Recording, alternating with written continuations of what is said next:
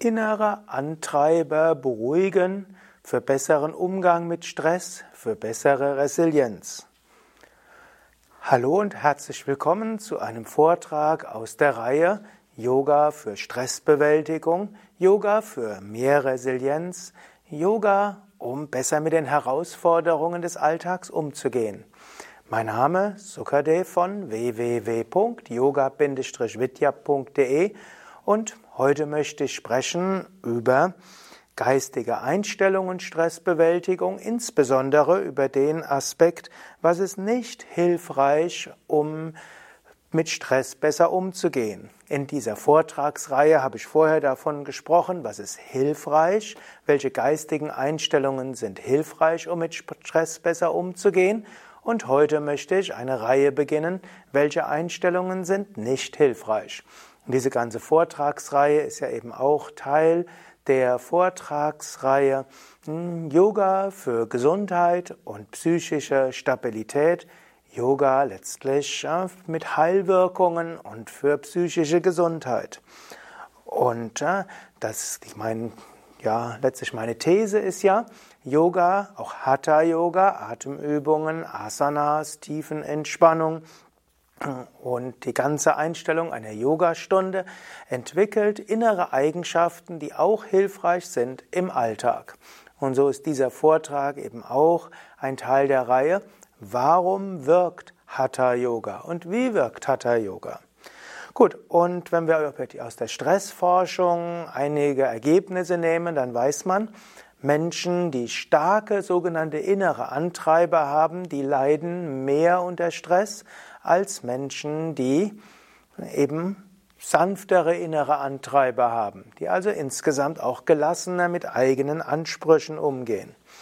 Bekannte innere Antreiber sind zum Beispiel Ich muss perfekt sein oder auch Alle müssen mich mögen oder auch Ich muss schnell sein, ich muss stark sein. Das Konzept der inneren Antreiber stammt so aus der sogenannten Transaktionsforschung und stammt irgendwo daraus, dass viele der menschlichen Handlungen und Einstellungen aus der Kindheit stammen und äh, insbesondere Eltern und Lehrer haben dem Kind bestimmte Dinge gesagt und das Kind, das inzwischen 20, 40 oder 60 Jahre alt ist, hat zum Teil diese Eigenschaften übernommen. Hm, zum Beispiel diese Aussage, ich muss perfekt sein. Oder auch, alle müssen mich mögen. Zum Beispiel die Aussage, alle müssen mich mögen. Hm, es gibt so die Aussage, ein Kind ist ziemlich klein, ist sehr gefährdet und es könnte sein, dass irgendjemand Größeres das Überleben des Kindes irgendwo stören könnte oder bedrohen könnte. Also weiß das Kind irgendwo, alle müssen mich mögen. Und oft gibt es auch Eltern, die sagen, ja, verhalte dich rücksichtsvoll, verhalte dich freundlich, verhalte dich höflich, verhalte dich so, dass alle dich mögen. Und jetzt Menschen, die zum Beispiel den inneren Antreiber haben, alle müssen mich mögen, die können relativ schnell in Stress kommen. Da runzelt jemand die Stirn und dann werden unbewusst sofort äh, Überlebensängste wach. Oh, der hat mich komisch angeschaut. Oh, der hat mich irgendwie zurechtgewiesen. Also, wenn man diesen Einstellung hat, alle müssen mich mögen, dann wird jede Andeutung, dass jemand anders einen nicht mag, sofort als bedrohlich empfunden und jeder Konflikt führt dazu, dass der Mensch vielleicht nicht mehr schlafen kann, dass äh, Stresshormone übermäßig ausgeschüttet werden und dass stressbedingte Krankheiten sehr viel schneller kommen. Du könntest jetzt auch überlegen, habe ich diesen inneren Antreiber, alle müssen mich mögen. Wie gehst du um, wenn du das Gefühl hast, dass jemand dich nicht mag, dass ein Kollege dich nicht mag, dass dein Chef dich nicht mag, dass es einen Konflikt gibt mit deiner Schwiegermutter, dass es einen Konflikt gibt mit deinem Nachbarn und so weiter, mit Kunden, mit Lieferanten, mit äh, wem auch immer. Vielleicht hast du gerade diesen inneren Antreiber besonders stark. Oder vielleicht hast du den inneren Antreiber, ich muss perfekt sein. Das ist so der zweite der vier Hauptantreiber. ich muss perfekt sein. Wie gehst du damit um, wenn du irgendwo feststellst, es ist äh, Dienstag und bis Dienstag um 10 Uhr solltest du etwas für deinen Chef abgeben und du weißt, du konntest noch nicht die Rechtschreibprüfung machen, es ist noch nicht formatiert und äh, eventuell stimmt das eine oder andere nicht. Oder selbst wenn der Chef gesagt hat, geben Sie es ab, wie fühlst du dich dabei? Oder wie gehst du damit um, wenn du äh, in deiner Wohnung irgendwo etwas nicht perfekt gemacht hast? Oder hm, wenn du in die Yogastunde gehst, hast du Angst davor, dass du der Vorwärtsbeuge die Zehen irgendwie falsch hältst und dein Yogalehrer vielleicht dich dafür kritisiert. Also ich muss perfekt sein, ist auch einer der inneren Antreiber. Der dritte dieser inneren Antreiber ist auch, ich muss schnell sein.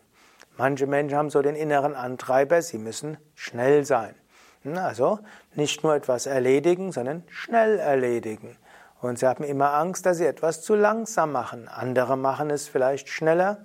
Und so gibt es manche, die haben den inneren Antreiber, ich muss schnell sein. Und dann gibt es den inneren Antreiber, ich muss stark sein. Hm? Also keine Schwächen zugeben. Hm? Wenn Menschen irgendwo einem etwas sagen, das hast du nicht richtig gemacht, Menschen den inneren Antreiber haben, ich muss stark sein, verteidigen sich dann immer und sagen, nein, nein, ich habe das schon richtig gemacht.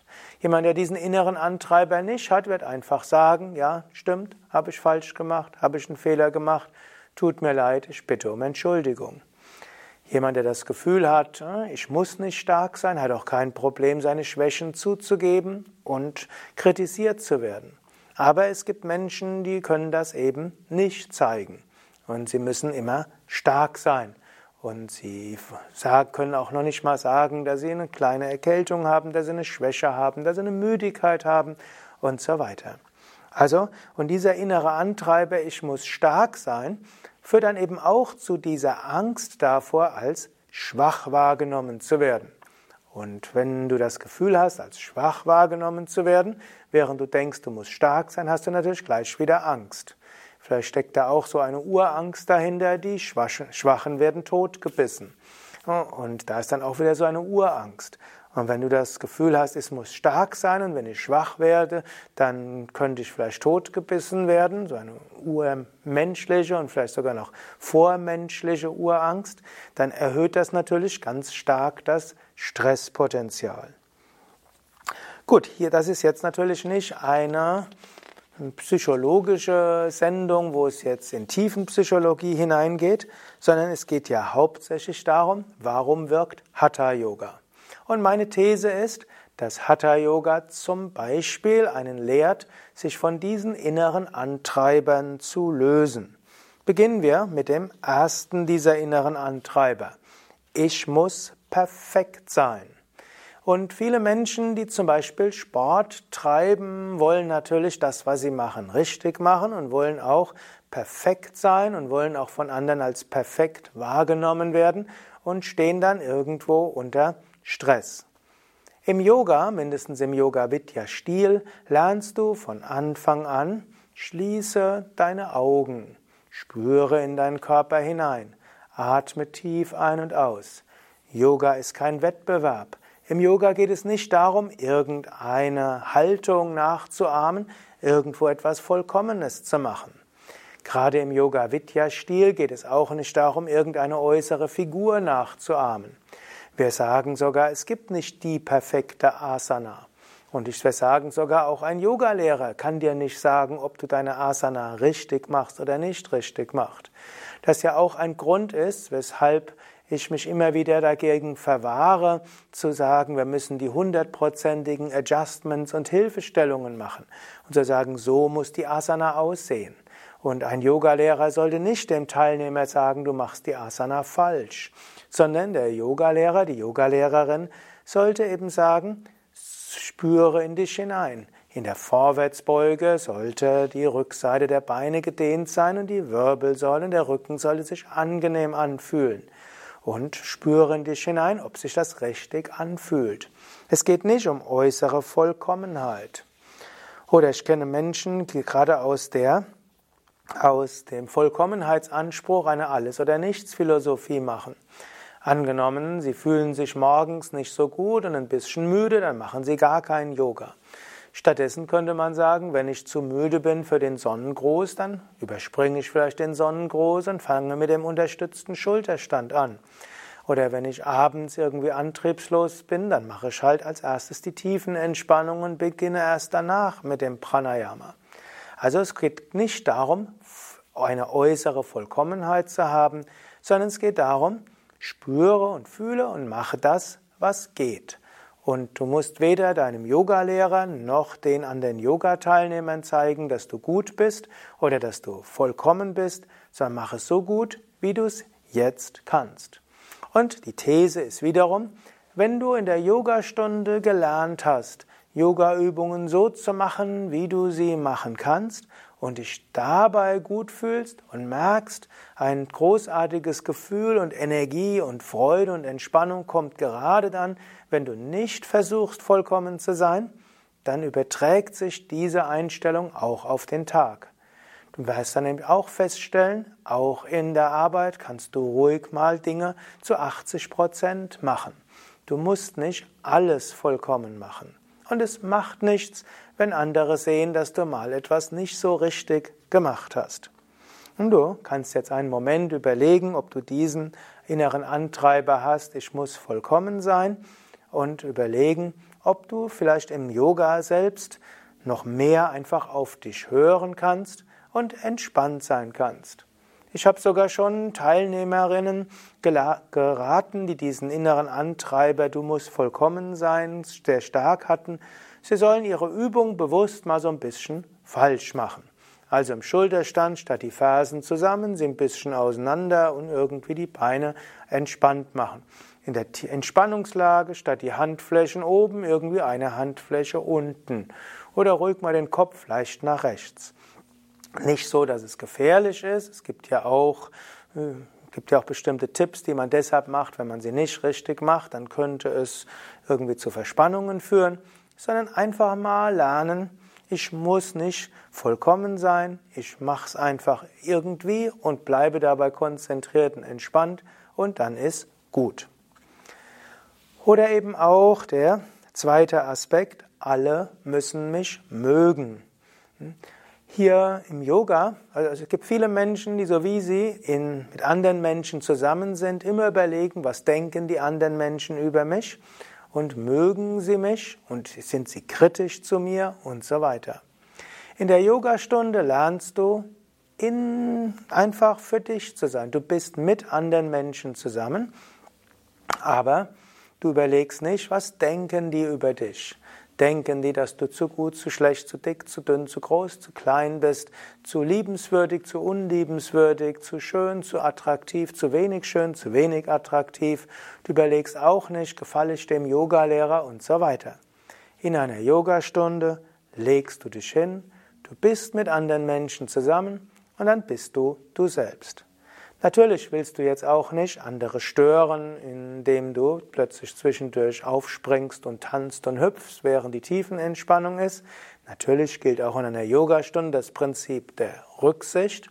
Also, du bist nicht ganz für dich, aber trotzdem, du überlegst jetzt nicht bei deinen, bei dem, was du in der Asanas machst, was andere dabei denken, wenn du das so und so machst. Du lernst in deinen Körper zu spüren, du spürst deine Atmung, Du fühlst, was, in, was zu tun ist, und obgleich du mit Menschen zusammen bist, überlegst du nicht, wie wirke ich auf andere. Und das ist das, was ich mache, etwas, was meinem Yogalehrer gefällt oder auch nicht. Und wenn du Yogalehrende bist oder wirst, dann ist auch immer wichtig, dass du so unterrichtest, dass deine Teilnehmer und Teilnehmerinnen nicht das Gefühl haben, sie müssen dir in der Yogastunde gefallen und sie müssen Asanas so ausführen, weil du so willst, sondern du willst Teilnehmende dazu befähigen und in die Lage zu versetzen, auf sich selbst zu hören, entspannt mit anderen zusammen zu sein und mit anderen in der Yogastunde zu sein, ohne zu überlegen, gefalle ich den anderen. Und wenn ein Mensch merkt, wie schön das ist, mit anderen zusammen zu sein, ohne ständig zu überlegen, was denken die über mich, da ist wieder meine These, das hat einen Transfer auch im Alltag. Ein dritter innerer Antreiber, den Menschen haben, ist, äh, ich muss schnell sein. Gut, und im Yoga lernt man ja geradezu, ich muss nicht schnell sein. Im Yoga geht es nicht darum, schneller als andere den Sonnengruß zu machen, sondern der Sonnengruß ist jetzt nicht die allerlangsamste Übung, aber eben auch nicht die schnellste. Und wir kommen auch nicht besonders schnell in den Kopfstand, sondern wir gehen ruhig und bewusst in den Kopfstand. Und Menschen lernen, diese lang, dieses langsam in die Stellungen gehen, die Stellung ruhig halten, tiefe bewusste Atmung, ist etwas sehr Schönes. Das heißt nicht, dass du nicht auch mal schnell sein kannst. Es gibt ja auch schnelle Sonnengrüße. Und es gibt auch Sonnengrüße mit Sprungvariationen, wie wir sie sogar auch bei Yoga Vidya haben. Und es gibt ja, natürlich auch manchmal die Notwendigkeit, schnell zu sein im Alltag. Aber es sollte kein Zwang sein, schnell zu sein. Manchmal ist es schön, langsam zu sein. Und indem Menschen lernen, wie schön es ist, langsame Bewegungen zu machen, ruhig in einer Yoga-Stellung zu sein und großen Nutzen zu haben, gerade indem man langsam ist, lernen sie auch, dass man auch am Tag langsam sein kann.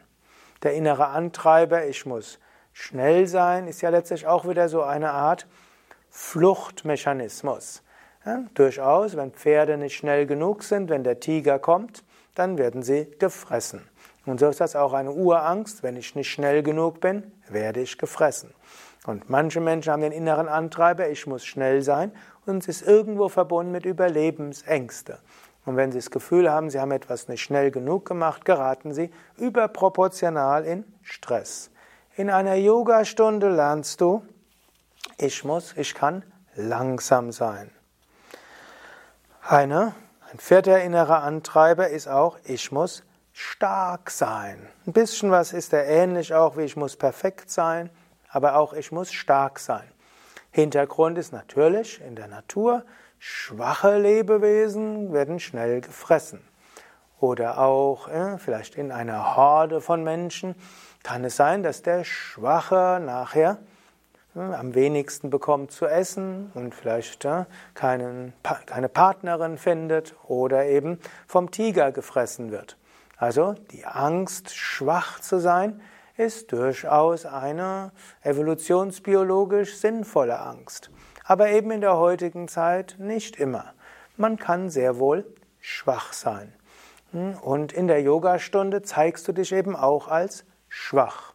Es ist durchaus etwas Ähnliches wie ich muss vollkommen sein. Du musst eben nicht vollkommen sein und du musst auch nicht stark sein. Du kannst auch heute mal sagen, für dich, die volle Heuschrecke kriege ich heute nicht hin. Ich heb nur ein Bein hoch. Und wenn ich irgendwie zu müde bin, dann bleibe ich, lasse ich halt eine Yoga-Stellung aus und mache stattdessen die Entspannung. Oder wenn heute irgendwo ein Nackenproblem habe, probiere ich eben nicht den Kopfstand, sondern ich mache stattdessen die Stellung des Kindes, vielleicht den Hund oder eine andere Stellung. Ich kann schwach sein, ich kann meine Schwäche zeigen und ich kann auch beim Yogalehrer, der Yogalehrerin sagen, ich hatte vor kurzem eine Erkältung und deshalb kann ich einiges heute nicht machen. Leider kenne ich Menschen, die, wenn sie eine Verletzung hatten, dann wochenlang nicht in den Yoga-Unterricht gehen, weil sie sich eben nicht in ihrer Schwäche zeigen können. Du kannst Yoga auch machen mit einem mit einem verzerrten Knöchel, wenn du umgeknickt bist. Du wirst vielleicht nicht den Sonnengruß normal machen können, du wirst manche Stehhaltungen nicht richtig machen können, richtig in Anführungszeichen, aber du kannst trotzdem 80, 90 Prozent machen. Und du wirst feststellen, du zeigst dich in deiner Schwäche, du machst nicht alle Yoga-Übungen gut, andere sehen deine Verletzung vielleicht sogar und nichts Schlimmes passiert. Im Gegenteil, du bekommst Mitgefühl und du fühlst dich gut. In der Yogastunde zeigst du dich in deiner Schwäche und du erfährst, es ist etwas Schönes. Und das wiederum hilft dir, dass du von diesem inneren Antreiber, ich muss stark sein oder mindestens ich muss mich stark zeigen, dich etwas löst. Und so meine ich, die Übung von Hatha Yoga ist etwas, was hilft, nicht so schnell von Stress hm, beeinflusst zu werden und eine innere Resilienz aufzubauen. Im Hatha Yoga lernst du, du musst nicht vollkommen sein, du kannst etwas hm, unvollkommen machen. Du musst nicht so üben, dass es anderen gefällt, du kannst auf dich selbst hören. Du musst nicht schnell sein, auch nicht schneller als die anderen. Du kannst auch langsam sein und selbst in deiner Übungspraxis weniger üben als andere und langsamere Fortschritte machen. Und du musst auch nicht stark erscheinen, sondern du kannst dich auch in deiner Schwäche zeigen. Und all das hilft dir im Alltag auch so besser umzugehen und dich zu lösen von diesen inneren Antreibern. Natürlich, jetzt habe ich erstmal gesprochen über Hatha Yoga. Es geht ja darum, das ganze Themenreihe geht ja darum, warum wirkt Yoga? Es gibt so viele Yoga-Studien, die zeigen, dass Menschen, die Yoga üben, gesünder sind als andere, dass sie psychisch stabiler sind, dass sie letztlich sogar mit schlimmen Lebensereignissen besser umgehen als andere. Und da ist ja die Frage, warum ist das so? Und eine der Thesen ist ja, Yoga selbst ist Entspannungstechnik. Eine zweite ist, Yoga stärkt Einstellungen, die helfen, mit Stress besser umzugehen. Mit anderen Worten, die Übung von Hatha Yoga hilft der Resilienz, weil die Übung des Hatha Yoga einen Transfer auf die gesamte Einstellung zu sich selbst, zu den Mitmenschen, zum Leben hat. Wenn wir jetzt auch spirituelle Aspekte des Yoga mit einbeziehen, dort ist natürlich noch mehr gültig, dass diese innere Antreiber überwunden werden. Vom Yoga her sagen wir ja, ich bin das unsterbliche Selbst, ich bin Atman. Und das ist das einzig Vollkommene. In der relativen Welt ist alles unvollkommen. Zu versuchen, auf einer relativen Ebene vollkommen zu sein, ist sowieso eher lächerlich. Und insofern akzeptieren wir uns selbst auf einer physischen, emotionalen und psychischen Ebene als unvollkommen und wissen, im tiefsten sind wir vollkommen. Wir müssen nicht die Vollkommenheit uns erarbeiten, wir sind jetzt schon vollkommen. Wir sind in der Entwicklung begriffen, ja. Und wir arbeiten an uns selbst körperlich, psychisch, emotional, geistig, spirituell. Aber wir wissen, die relative Welt ist nicht vollkommen und das können wir entspannt annehmen. Und auf einer relativen Ebene ist es auch nicht nötig, dass uns alle Menschen mögen. Im tiefsten sind wir eins mit allen Wesen. Deshalb, wir sind eins mit allen Wesen, wir können deshalb bedingungslose Liebe zu allen Wesen spüren und wir können diese Verbundenheit spüren. Und unabhängig davon, ob Menschen einen mögen oder auch nicht mögen, es spielt nicht die allzu große Rolle. Wir fühlen uns trotzdem verbunden. Und deshalb aus dieser spirituellen Einstellung heraus fällt es natürlich leichter, sich davon zu lösen, dass alle einen mögen müssen. Und natürlich müssen wir auch nicht schnell sein. Es ist zwar schön, schnell sich zu entwickeln und es ist auch schön, effektiv zu sein, aber wir müssen es nicht. Manchmal ist es eben eine gute Übung, langsam zu sein. Und es gibt gerade in den spirituellen Traditionen, auch im Yoga, die bewusste Übung der Langsamkeit. Nicht nur bei den Asanas. Es gibt meditativ gehen, meditativ essen und vieles andere, was man bewusst auch macht als Training der Langsamkeit. Aber es das heißt nicht, dass wir immer langsam sind. Wir müssen auch nicht einen Zwang haben, du musst langsam sein. manchmal ist es gut, schnell zu sein und manchmal gut, langsam zu sein. Und natürlich auch, ich muss stark sein, das müssen wir erst recht nicht. In dem tiefsten Wesen sind wir eins mit dem Göttlichen. Deshalb wissen wir, in der tiefste sind wir unendliche Stärke. Auf einer physischen, energetischen und psychischen Ebene sind wir unvollkommen und müssen deshalb auch nicht stark sein. Und es heißt ja auch so schön, man wird vielleicht geschätzt für seine Stärken, aber man wird geliebt für seine Schwächen. Und so ist es geradezu auch schön, manchmal seine Schwächen zu zeigen und so kann man auf einer menschlichen Ebene Liebe spüren. Sind die inneren Antreiber schlecht? Nein, sie sind nicht schlecht. Sie haben erstmal ihren ursprünglichen Sinn zum Überleben Und zweitens sind sie natürlich auch gewisse Antreiber, die einem helfen, sich zu entwickeln. Du musst vollkommen sein, könnte man auch umsetzen, mach es besser. Man könnte sagen, so ein gewisser Stachel im Menschen entwickle dich weiter. Und dieser gewisse Stachel im Menschen entwickle dich weiter, kommt letztlich auch darum, dass wir tief im Inneren wissen, nur die Vollkommenheit macht uns glücklich. Es ist aber keine körperliche, berufliche, beziehungsmäßige, charakterliche Vollkommenheit, sondern es ist die Erkenntnis, ich bin das unsterbliche Selbst. Und wenn du diesen inneren Antreiber hast, das kannst, das geht besser, das musst du besser machen, dann lächle darüber und du könntest zu deinem inneren Antreiber sprechen. Ja, danke, dass du mich weiter zur Entwicklung antreibst. Danke. Und jetzt will ich entspannen. Oder auch, alle müssen dich mögen.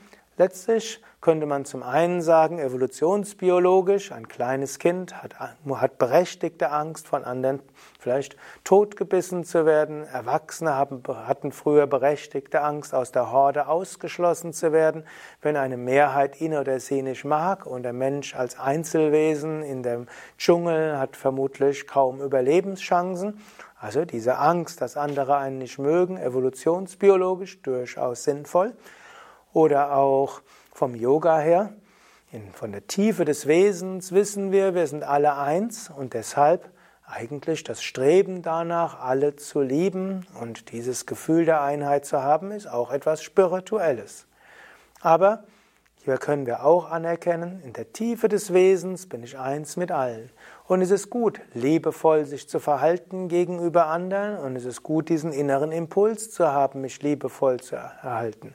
Aber wenn wir selbst das Leben von Jesus und von Buddha, von Mahatma Gandhi anschauen, wissen wir, selbst die großen, selbstverwirklichten, Gottverwirklichten, ja sogar Gott auf Erde selbst, wird nicht von allen geliebt. Daher zu denken, dass wir besser sein könnten als Jesus oder Buddha oder Mahatma Gandhi, ist letztlich ja, lächerlich, ist vielleicht etwas übertrieben, aber jedenfalls vermessen. Daher es ist gut, sich zu bemühen, freundlich zu sein, und dieses Bemühen, freundlich zu sein, stammt aus dem inneren Antrieb, aus dem Ego herauszukommen, rücksichtsvoll zu sein, sich mit anderen eins zu fühlen, und das ist gut. Aber wir sollten uns nicht davon beherrschen lassen und daraus keine Angst machen. Oder auch der innere Antreiber, ich muss schnell sein. Ja, es ist gut, diesen Antreiber zu haben, hm, denn das ist wie ein innerer Stachel, ein Anfeuerer, nicht zufrieden zu sein, nicht in Selbstzufriedenheit zu versinken. Letztlich ist ein Antreiber, sich gut zu entwickeln und an sich zu arbeiten. Ja, es ist gut, Dinge nicht ständig zu verschieben. Ja, es ist gut, sich nicht vom inneren Schweinehund beherrschen zu lassen. Ja, es ist gut, vorwärts zu schreiten. Aber wir sollten darauf keine Ängste haben. Denn tief im Inneren sind wir sowieso schon vollkommen. Und letztlich geschieht, was geschehen soll. Auf der einen Seite können wir spielerisch uns bemühen, zügig voranzuschreiten. Auf der anderen Seite können wir ganz entspannt sein. Und dann haben wir einen Antreiber, der schön ist, aber keinen, der uns in Angst und Stress versetzt. Und der letzte natürlich, ich muss stark sein, ist auch ein gewisser innerer Antreiber, arbeite an dir selbst. Entwickle deine Konzentrationsfähigkeit, entwickle deine Geduld, entwickle äh, die Fähigkeit, dein Karma gut zu gestalten. Hat also auch seine Vorteile. Aber beherrschen lassen musst du dich davon nicht. In diesem Sinne, zum einen das Hatha Yoga hilft mit seinen inneren Antreibern besser umzugehen und die spirituelle Lebenseinstellung des Yoga ist auch sehr förderlich mit diesen inneren Antreibern gut umzugehen, sie anzuerkennen, sie wertzuschätzen, aber sich nicht davon beherrschen zu lassen. Gut, und du kannst vielleicht gleich einen Moment lang innehalten, vielleicht nicht gleich den nächsten Podcast, das nächste Video anzuschauen, sondern überlegen, welche innere Antreiber habe ich, wie manifestieren sie sich, wie gehe ich damit um. Lasse ich vielleicht diese inneren Antreiber doch meine Yoga-Praxis behindern? sei es, dass ich mir Stress damit mache, sei es, dass ich gar nicht übe, weil ich denke, ich übe nicht gut genug oder ich übe schlechter als andere, ich bin zu steif, auch das gibt es und vermeidet deshalb vielleicht sogar Yogastunden oder gibt es sonst etwas? Und wie machen die inneren Antreiber etwas, was meine Beziehungen zu anderen Menschen behindert, mich vielleicht mehr stresst? Wie könnte ich vielleicht Hatha Yoga noch mehr so gestalten, dass es nicht die inneren Antreiber stärkt? Und wie könnte ich auch eine spirituelle Lebenseinstellung noch vertiefen, die mich meine inneren Antreiber wertschätzen lässt, aber sie mich nicht stressen lässt? Und wenn du Yoga-Lehrender, Yoga-Lehrende bist, dann überlege auch, ist deine Yogastunde so, dass Menschen eben nicht plötzlich ihre inneren Antreiber aktiviert bekommen? Und dann musst du schon überlegen, mit dem du musst vollkommen sein, haben Menschen vielleicht Angst in ihrer Stunde, in deiner Stunde, dass sie nicht gut genug sind? Bist du vielleicht jemand, der den Menschen sagt, das ist richtig, das ist falsch, sodass Menschen ständig überlegen, ich mach's nicht richtig?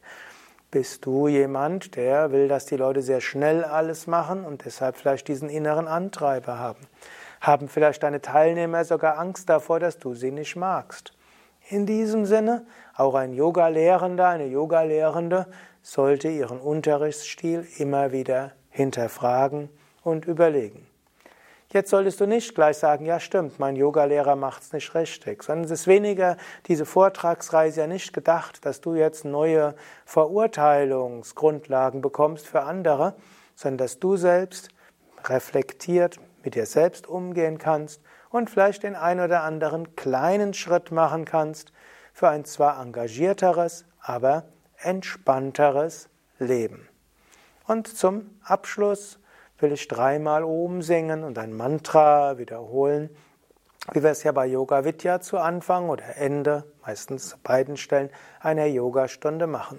Und dann reflektiere einen Moment, ob irgendetwas von dem, was ich heute gesagt habe, für dich besonders wichtig sein kann. Om.